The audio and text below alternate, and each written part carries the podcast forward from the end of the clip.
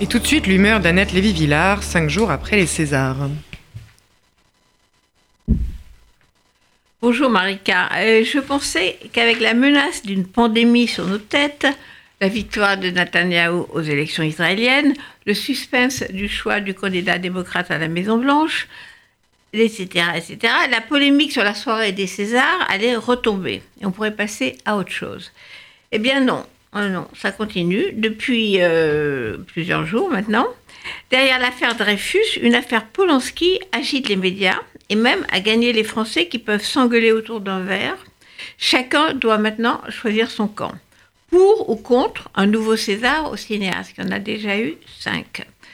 Pour résumer les deux camps, d'un côté, ceux et celles qui ne veulent pas décorer un violeur d'une fillette de 13 ans, presque 14 ans, dit euh, Alain Finkielkraut, même si c'était en 1977 et qui n'a pas été jugé et que d'autres jeunes femmes ont depuis accusé le cinéaste d'autres agressions. Dans le camp adverse, ceux et celles qui pensent que l'homme a payé, que l'œuvre passe avant, que les nouvelles accusations ne sont pas sérieuses et que derrière les attaques contre Polanski, on retrouve le bon vieil antisémitisme français. D'ailleurs, n'aligne-t-on pas les noms des prédateurs sexuels célèbres aujourd'hui qui s'appellent Weinstein, Weinstein, Epstein, on rappelle Strauss-Kahn et on ajoute Polanski. Les deux camps sont irréconciliables avec des excès des deux côtés, des caricatures euh, qui sont euh, maintenant on est pour les femmes ou pour les juifs, on est pour la parole des victimes ou pour le talent des artistes, on est pour notre société telle qu'elle est ou pour le bouleversement de l'état établi, de l'ordre établi. Alors, pour avoir publié un livre sur l'onde de choc MeToo, et maintenant on termine un documentaire sur l'effet MeToo secoue la France, je peux mettre un petit peu d'analyse et de retour en arrière dans la polémique. Il y a deux ans, deux ans et demi maintenant, les accusations contre le roi de Hollywood, Harvey Weinstein, euh, qui a été accusé d'avoir violé des jeunes actrices pendant presque 30 ans, ont déclenché une vague de témoignages, moi aussi, hashtag MeToo, sur Internet avec une version française, Balance ton port.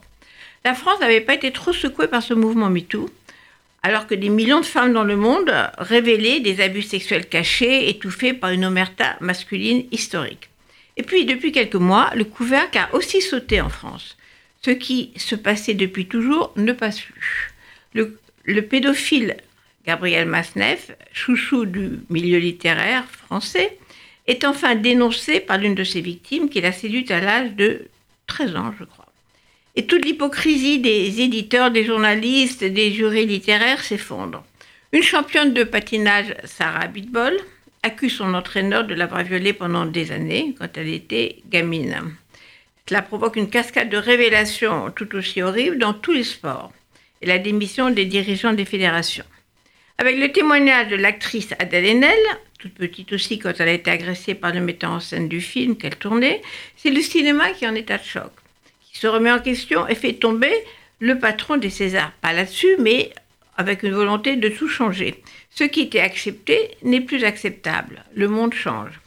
Alors, Roman Polanski, survivant de la Shoah, dont la femme charentais a été assassinée à Los Angeles, est un cinéaste célébré qui a déjà reçu plusieurs, plusieurs Césars, un Oscar, une Palme d'Or à Cannes, et qui vivait tranquillement en France et en Suisse depuis 1977 malgré quelques petites manifestations féministes et malgré la justice américaine qui le considère toujours comme un fugitif et réclame toujours son extradition.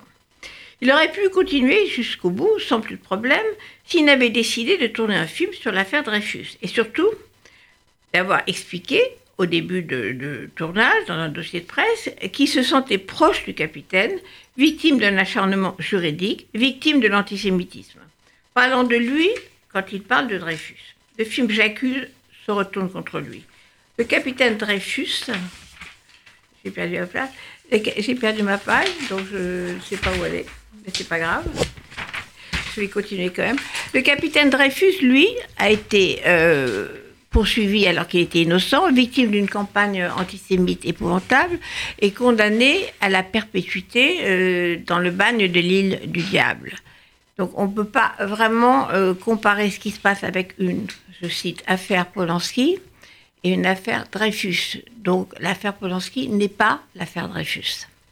Et surtout, Annette, euh, je rebondis sur cette, sur cette, sur cette humeur et cette chronique, c'est qu'est-ce qui, au-delà justement de tous ces mots, de tous ces, de tous ces chocs qui, qui, qui, qui parcourent les rassemblements, les discussions, les dîners depuis, depuis cinq jours, qu'est-ce, qui, qu'est-ce que ça révèle? Qu'est-ce qu'on a du mal encore à entendre au fond de, ce que, de cette affaire Polanski, de cette affaire des Césars?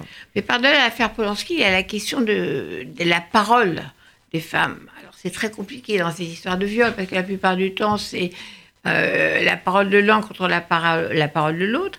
Et maintenant, les défenseurs de Polanski disent pourquoi est-ce que ces femmes n'ont pas été portées plainte devant la justice et n'ont pas confiance dans la justice de leur pays?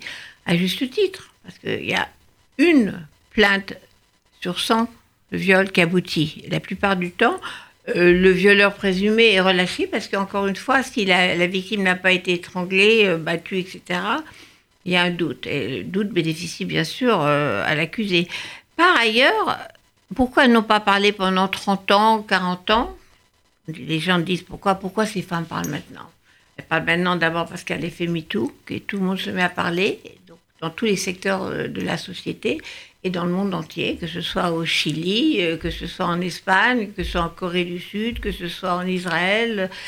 Les femmes parlent. Elles parlent effectivement 20 euh, ans, 30 ans, 40 ans plus tard, parfois. Pourquoi? Parce que c'est très difficile de dire qu'on a été violé. Il y a la honte, la culpabilité. Alors, il se trouve que moi, j'étais en, Israël, dans cette, euh, j'ai fait un reportage dans cette clinique qui accueille les, les femmes migrantes du Soudan d'Érythrée qui ont traversé le, désert à pied, le désert euh, du Sinaï, et qui ont été violées très souvent.